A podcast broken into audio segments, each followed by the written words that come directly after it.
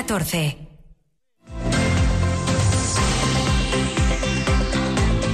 Lo que pasa, lo que importa en Asturias. Silvia Rúa.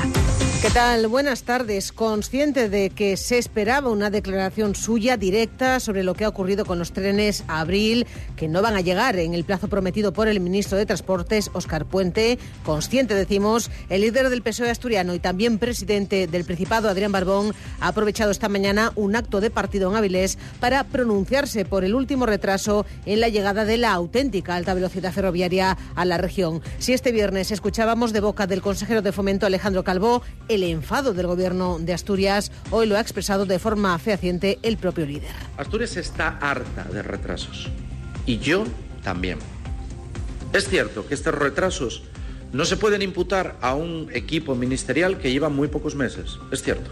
Hay que ser justos también. Pero es cierto que el Ministerio de Fomento, de Transportes, de los sucesivos gobiernos en todos estos años anteriores, no han cumplido siempre con las expectativas con Asturias. Barbón ha confirmado, por lo demás, que la petición que ha hecho el consejero de Fomento de una reunión con el Ministerio de Transportes para pedir explicaciones y exigir clarificaciones se va a hacer la próxima semana con el secretario de Estado, José Antonio Santano, a quien pedirá rigor en los plazos. Rigor que ha de exigirse a su juicio no solo al Ministerio, sino también a la empresa Talgo por incumplir el contrato de construcción de las unidades Abril. Que es importante que los plazos, las obras, las actuaciones se pongan encima de la mesa con el rigor debido. Por eso el consejero de Fomento ha exigido una reunión al Ministerio. Me consta que en este sentido parece que la próxima semana va a ser así con el secretario de Estado para saber qué ha pasado, para que se retrasen y cuánto es este retraso.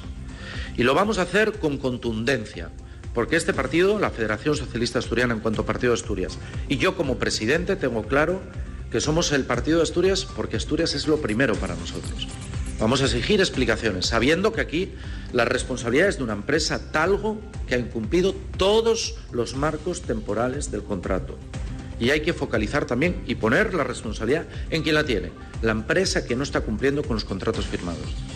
Pero somos tajantes, somos claros y rotundos y exigimos que se nos diga cuándo van a llegar finalmente esos trenes. Abril, y que evidentemente se establezcan las compensaciones oportunas en torno a esos trenes. Sobre este asunto y sobre otros que han de tratarse de forma coordinada entre el Gobierno de la Nación, sustentado por PSOE y por Sumar, y por el de Asturias, con presencia de las mismas fuerzas políticas, no Sumar, pero sí convocatoria por Asturias, se ha referido el coordinador autonómico de Izquierda Unida y consejero de Ordenación del Territorio en el Gobierno de la región. Ovidio Zapico pide mejorar la sintonía entre el Gobierno de España y el Gobierno de la, del Principado, del que forma parte. Una petición que ha trasladado a su socio en el Ejecutivo en Asturias, al PSOE, y a la ministra Sira Rego, que está hoy en Oviedo. Enseguida vamos con ello, aunque vamos antes a hacer una parada en la situación de las carreteras tras una mañana de nivel amarillo de alerta por fuerte oleaje, por lluvia y por nieve. A estas horas les comunicamos que hay que utilizar cadenas para circular por el Puerto del Palo, el Pozo, Pozo de las Mujeres Muertas, por el Alto de la Marta, por el Puerto de San Isidro, Leitariegos, El Conio, por Riaño, por Tarna en este caso, por el puerto de la Collada de Arnicio y Cerredo, usar cadenas también por el Alto del Campillo. También hay que circular con cadenas por el puerto de Valdeprado, El Acebo, por Tormaleo, por la Cobertoria, la Colladiella, Somiedo, San Lorenzo y Ventana, una gran cantidad, por tanto, de puertos de la red secundaria. Asimismo, hay que usar cadenas para circular en la carretera que une Sotres con el límite por Cantabria y eh, no se puede eh, acceder a la carretera a los lagos que está, sigue, en este caso, cortada. Además, en Cangas de Narcea hay varias vías también en las que es necesario usar cadenas para circular a estas horas. Es la CN4 entre Las Mestas y Genestoso y la vía que une Vallado y También hay que utilizar cadenas entre Rengos y Monesterio de Hermo en el mismo concejo en el caso de Langreo hay que usar cadenas para circular en la carretera que une Ciaño y Urbies. Además, eh, a estas horas está también eh, con necesidad de cadenas la carretera de Santa Marina que une a Chindes en Quirós y la que une también la carretera que pasa por Las Llanas también en el mismo concejo. Cadenas también para circular en esta jornada en la vía entre la central de la Malva y Saliencia, en este caso en Miedo. Además está cortado a estas horas, según apunta el 112 en su página web, la carretera que une Venta Nueva y Cecos en Cangas del Narcea y también en este momento está eh, en complicada la circulación en la carretera que une Grado y Tameza, en este caso en el Concejo de Grado. Cadena Ser, Gijón. Fripastur crece y queremos mostrarte todas nuestras novedades. Celebramos nuestro primer salón de degustación con más de 15 espacios gastronómicos de las mejores marcas del país, show cooking, música ambiente y muchas sorpresas más. Te esperamos el 5 de marzo en el pabellón 1 de la Feria de Muestras de Gijón a partir de las 11. Fripastur, tu distribuidor de alimentación. Eventos solo para profesionales. ¿Crees que todos los sofás son iguales? Prueba un sofá Crenford y cambiarás de idea al instante. Crenford Sofás, aprovechate de las rebajas de Crenford. Sofás de calidad a precios de fábrica. Crenford Sofás, diseñamos, creamos y personalizamos el sofá de tus sueños. Crenford Sofás, carretera Oviedo, Gijón, kilómetro 11, Prubia o crenford.es. Crenford Sofás, rebajas a precios de fábrica. Cadena Ser, Gijón. Cadena Ser. 100 años de radio. Hora 14. Asturias. El coordinador autonómico de Izquierda Unida y también consejero en el Gobierno bipartito del Principado, Ovidio Zapico, ha trasladado esta mañana a la ministra Sira Rego la petición que ya hizo eh, llegar ayer al PSOE de Adrián Barbón. Hace falta que ambos ejecutivos, el autonómico y el nacional, donde ambas formaciones son socios, mejoren su interlocución. Zapico ha referido dos ámbitos en los que ve muy mejorable ese diálogo. Lo ocurrido con el servicio ferroviario tras el nuevo retraso en los trenes Abril para la alta velocidad y también los problemas con las unidades de ancho métrico, por las que habrá que esperar hasta 2026, aunque si hay una preocupación que tiene sobre todo Zapico es la situación de Arcelor. El Gobierno de la Nación y el Gobierno de Asturias eh, tienen que, si no tener la misma letra, sí tener la, la misma música, que hay que mejorar esa sintonía. Yo creo que eso es importante. Durante estos días eh, lo veíamos en Asturias en una serie de cuestiones que quizás ahora no, bueno, no vengan al caso entrar en ellas, pero puedo hablar de los trenes, puedo hablar sobre todo del futuro de la eh, siderurgia, que es algo que nos preocupa muchísimo. Y en ese sentido, yo, yo creo que eh, tenemos que plantear eh, al gobierno de la nación que miren con más cariño los problemas de Asturias y que somos dos gobiernos que tenemos un sustrato ideológico, político y social muy similar, por lo tanto, yo creo que podemos eh, pedir eso. ¿no? Zapico ha urgido, en este sentido, a aprobar ya sin demora la ley de industria que permita al Gobierno actuar abriendo la puerta a que la siderurgia se convierta en sector estratégico. Y es eh, en este avance han de decir mucho los grupos parlamentarios que sostienen al Gobierno de la Nación. Yo creo que es un buen momento para recuperar esa iniciativa. Yo creo que es un buen momento para que eh, ambos gobiernos nos planteemos y planteemos a nuestros grupos respectivos grupos parlamentarios la necesidad de que esa iniciativa sea ya debatida y sea ya eh, aprobada. Porque yo creo que tenemos que empezar a trabajar por garantizar esa Asturias industrial, que tiene que ser sostenible, sí, que hay que avanzar en la descarbonización también, pero que tiene que garantizar ese volumen de empleo. Eh, nosotros hemos dicho que con Mital o sin Mital tiene que seguir habiendo eh, industria siderúrgica en Asturias, con Mital El líder de Izquierda Unida en Asturias ha hecho esta petición desde la Junta General del Principado antes de iniciar, acompañado por la ministra Sirarrego, la reunión de la Conferencia Interparlamentaria de la Formación de Izquierda Unida, en la que participan parlamentarios de distintas de las distintas cámaras autonómicas del país y del Congreso y del Parlamento Europeo. Preparar al partido de cara a las elecciones europeas es uno de los objetivos de este encuentro, ha dicho la ministra de Juventud e Infancia Sirarrego, quien preguntada por si se para ocupar la coordinadora federal de Izquierda Unida, vacante tras la marcha de Alberto Garzón y que asume ahora mismo de forma interina Enrique Santiago, ha dicho que ella estará donde el partido la quiera poner. Bueno, yo estoy a disposición de, lo, de mis compañeros y compañeras para hacer la tarea que me encomienden en el momento en el que me lo encomienden. De momento estamos eh, en el proceso en el que hemos abierto el debate, vamos a abrir el debate eh, político y ahí, ahí, estamos. Yo a disposición de lo que me digan mis compañeros y compañeras. Sirarrego ha sido recibida por el presidente del Parlamento Autonómico Autonómico de la Junta General del Principado, Juan Cofiño, quien como anfitrión ha sido el encargado además de abrir con un saludo a los presentes esta interparlamentaria de Izquierda Unida. Y volvemos un instante al tema de los trenes, porque la diputada del Grupo Mixto, Covadonga Tomé, ha anunciado esta mañana una interpelación en el Pleno de la Junta General al consejero de Fomento, Alejandro Calvo, para que explique la situación de los servicios ferroviarios en Asturias, tanto de cercanías como sobre los planes para la conexión ferroviaria con la meseta, es decir, sobre la alta velocidad ferroviaria, ante la que ha calificado como dejadez absoluta con el transporte ferroviario de Asturias. Es un esperpento, es una tomadura de pelo. Nos encontramos ahora que ni tenemos alta velocidad, ni los precios son económicos, ni la conexión ha mejorado significativamente. Desde la entrada en servicio de la variante se suceden a diario los problemas. Mejorar la conexión dentro de Asturias es una de nuestras reivindicaciones históricas. El fiasco de los trenes que no cabían por los túneles es un ejemplo gráfico de cómo se gestiona el transporte ferroviario en Asturias el máximo exponente de la dejadez y de la desatención que llevamos décadas sufriendo. Por todos estos motivos, interpelaré al consejero en el pleno de esta semana y la plataforma en defensa de la pesca y de los ecosistemas marinos volverá a salir a la calle, volverá a sacar a los pescadores de Galicia y Asturias y también Canarias a la calle para exigir una vez más a la ministra de Transición Ecológica, Teresa Rivera, diálogo real con el sector. El anuncio de las movilizaciones que se harán antes, eh, ante distintos puertos de ambas de estas regiones se han dado a conocer esta mañana en una rueda de prensa convocada en Puerto de Vega tras una reunión urgente por parte de las cofradías que temen que van a ver mermada su subsistencia, insisten, si no se atienden sus reivindicaciones sobre la regulación de la instalación de eólica marina en sus costas. Acaba de publicarse el Real Decreto que regula la producción de energía eléctrica por la conocida como eólica offshore y entienden que no son suficientes las modificaciones que se habían anunciado para estos planes, los conocidos como POEM, que reducían el tamaño y la orientación de las zonas consideradas altamente potenciales para colocar estos parques de molinos eólicos.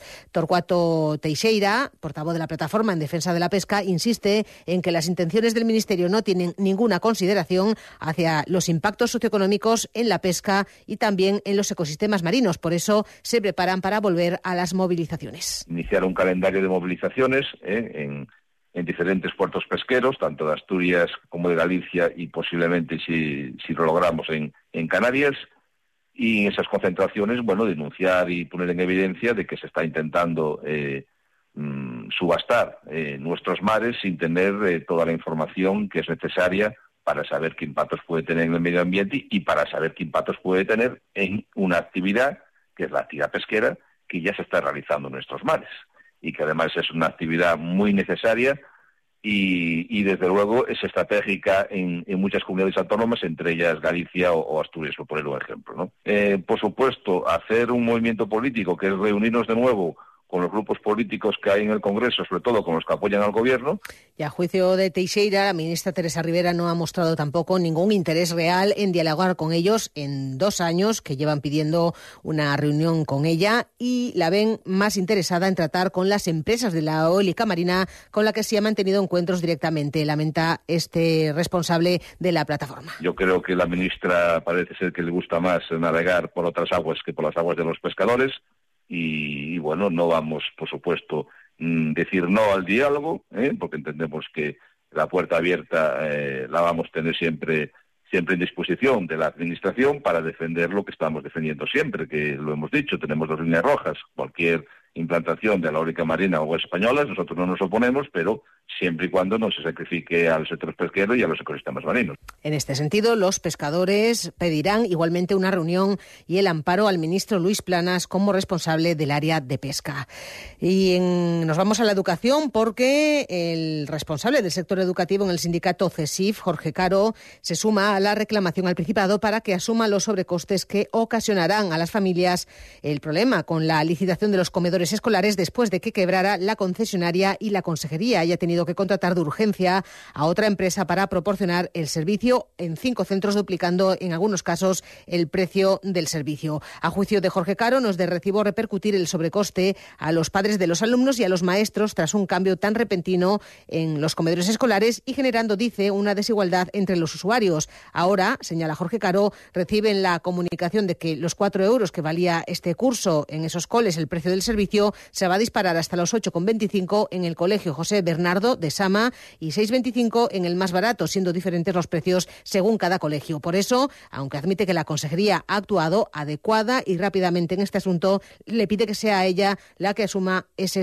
ese coste de más. Primer tema es que hay un sobrecoste que ha sido de hoy para mañana, porque a los centros se los avisó a las 2 de la tarde de un día para que al día siguiente los niños ya pagasen ese sobrecoste y tuviesen que los equipos directivos avisar a las familias sobre la marcha venga como venga la cosa, y por otra parte está el famoso tema de por qué un niño en un cole paga 4 euros y un niño en otro cole que está a 50 metros va a pagar 8,25.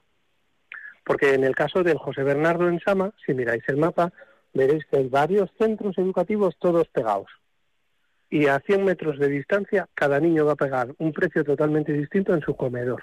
Los centros a los que proporcionaba servicio la compañía quebrada son los de José Bernardo en Sama del Langreo, Vega de Guceo y el de Educación Especial Santullano de Mieres, La Gesta y San Lázaro, Escuelas Blancas, ambos en Oviedo.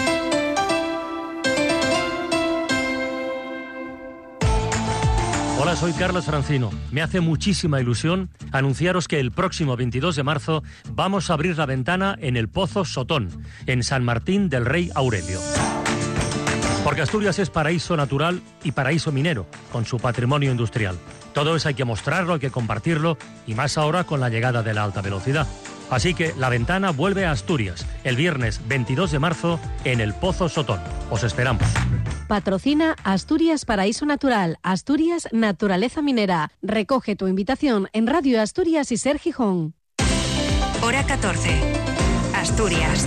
Dos y casi 22 minutos de la tarde. La próxima Semana Negra de Gijón se va a realizar entre el 5 y el 14 de julio de este año y podríamos decir que hoy se ha dado ya el pistoletazo de salida al trabajo que los responsables de este certamen, Consolera, que cumple 37 ediciones, siendo cita de la mejor literatura centrada en especial en el género negro, lo han hecho dando a conocer al artista que se va a encargar del cartel de la futura edición de la Semana Negra. El escritor y periodista Miguel Barrero, que ha, re, ha elevado como director de este certamen, Ángel de la Calle, se lo contaba esta mañana a nuestra compañera Begoña Tal en el programa Vivir Asturias. Este año el encargado de hacerlo será Edmond Baudouin, es uno de los eh, dibujantes, ilustradores, novelistas gráficos más importantes de, de Europa. Uh -huh. Es un amigo de la Semana Negra desde hace años, ha venido al festival eh, varias veces, ha presentado aquí libros bellísimos y a mí me hacía especial ilusión que en mi primera, en mi primera Semana Negra fuese él, que es un, uh -huh. un artista al que admiro mucho mucho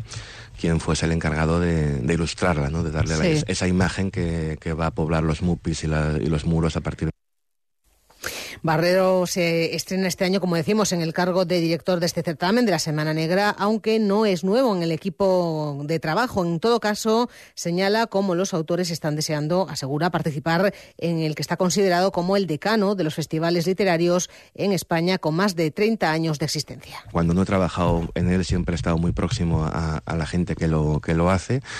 No he sido realmente consciente de su importancia, aunque la conocía, hasta que me he visto a, a los mandos y he empezado a ver eh, con mis propios ojos cuánta gente, cuantísima gente eh, se interesa por la Semana Negra, pregunta por la Semana Negra, quiere estar uh -huh. en la Semana Negra casi a toda costa, ¿no? Claro. Y eso es lo que da medida de la importancia de un festival que tiene 36 años, esta es su edición 37 que es el decano de los festivales eh, literarios en España. Yo creo que fue el primero que se, que se celebró. Y esta tarde va a tener lugar también el primero de los cinco espectáculos programados en el Teatro Jovellanos de, de Gijón, dentro del ciclo que forma parte de las actividades diseñadas para conmemorar el Día Internacional de la Mujer, que en la ciudad va a dar gran protagonismo al décimo aniversario del conocido como el Tren de la Libertad. También nos lo cuenta Begoña Natal. Este mes de marzo el Jovellanos tendrá acento femenino, decía Toño Criado, su programador en la presentación de este ciclo que incluye danza el día 9 con Odisea, un viaje trepidante con tradiciones con Pilar Castro y Candela Peña para el 16, Higiénico Papel Teatro traerá el 22, un espectáculo dirigido por Laura Iglesia, Yo la quería y cerrará Pasión Vega que cantará fragmentos de Federico García Lorca. Precisamente la casa de Bernarda Alba es el hilo conductor de Todas las hijas, obra teatral con la que se abre hoy el programa. La actriz Gema Martínez fue la impulsora de una idea que se fue alimentando de las propias experiencias vitales de esos cinco intérpretes y que sirve de exorcismo de los miedos femeninos. Que empezamos un camino que no sabemos a dónde nos va a llevar mm. y inevitablemente nos lleva pues a que contemos nuestras vidas, porque partimos de Bernarda Alba. Bernarda Alba es una obra terrorífica, está escrita en 1936, pero no nos resulta tan lejano. Lo reconocemos. Trabajamos también con un libro de una crítica de cine de terror, de Siré de Fez. En ese trabajo que la historia va de cinco actrices que van a ensayar la casa de Bernarda Alba. Y sin querer, eso poco a poco nos va como envolviendo a nuestro pesar. Necesitamos contar también nuestros propios cuentos y nuestras propias experiencias, que no siempre son agradables. Hablamos del superpoder del teatro. Es una mezcla entre teatro, documental. Su director es Andrés Lima, todas las hijas hoy a las ocho y media en el Teatro Jovellanos de Gijón. Les contamos también que Cogersa puso ayer en marcha en Candamo un espacio específicamente habilitado para depositar los muebles y colchones usados, escombros, podas y siegas y otros residuos de gran tamaño para su reciclaje. Se ubicará este centro, este, este área, en Grullos, que pasa a formar parte así de la red de equipamientos similares que el Consorcio Gestor de Residuos está construyendo por toda la región en colaboración con los ayuntamientos. La idea es acercar a los municipios rurales con menor población este servicio gratuito de recogida separada de esos residuos voluminosos del hogar. Con la de Candamo son ya 23 las áreas destinadas a este menester en el ámbito rural. La gerente de Cogersa Paz, Orbid, explica que el consorcio tiene en este momento en licitación además una nueva instalación en Santirso de Abres. Y, y tenemos efectivamente algunas más en perspectiva. Por ejemplo, está ahora mismo en licitación la obra de la de Santirso de Abres. Eh, plazo abierto ahora hasta mediados de marzo. Estamos a punto de recibir las licencias de los ayuntamientos de Santa Eulalia de Oscos y San Martín de Oscos. Eh, hemos anunciado también esta semana un nuevo área de voluminosos en Cabranes y bueno, pues es una satisfacción ver que son los ayuntamientos los que nos demandan acogerse a este tipo de instalaciones, ¿no? Quizás hace unos y les contamos también que la nueva línea express de autobús entre Llanes y Oviedo, anunciada por el Gobierno del Principado, va a comenzar a operar este próximo lunes a primera hora de la mañana para conectar la Villa Llanisca, Riva de Sella y Villaviciosa con la capital. La ruta incluye una parada en, hospital, en el Hospital Central para poder dar servicio a aquellos que tengan consultas médicas en el UCA desde primera hora. La nueva ruta semidirecta saldrá a las 6 de la mañana, parará, como decimos, en Riva de Sella y en Villaviciosa. La llegada a Oviedo está prevista en torno a las 7 y 30 de la mañana a Luca y a las 7 y 40 a la estación de autobuses de Oviedo. El mismo servicio express saldrá desde la capital hacia Llanes al mediodía. En total, la Villa Llanisca tendrá seis conexiones eh, diarias con Oviedo en los días laborables a lo largo de todo el año. La puesta en marcha de esta línea express entre Llanes y Oviedo se enmarca dentro de ese anuncio que ha hecho el Gobierno del Principado de su intención de mejorar la comunicación con las salas de la región al tiempo que se impulsa también, aseguran en una nota de prensa del Gobierno del Principado, la movilidad sostenible. Hora 14. Y nuestro minuto, nuestro pequeño minuto musical de hoy en esta jornada lluviosa es para un concierto homenaje que va a tener lugar esta tarde en el Museo Baristo Valle en Gijón.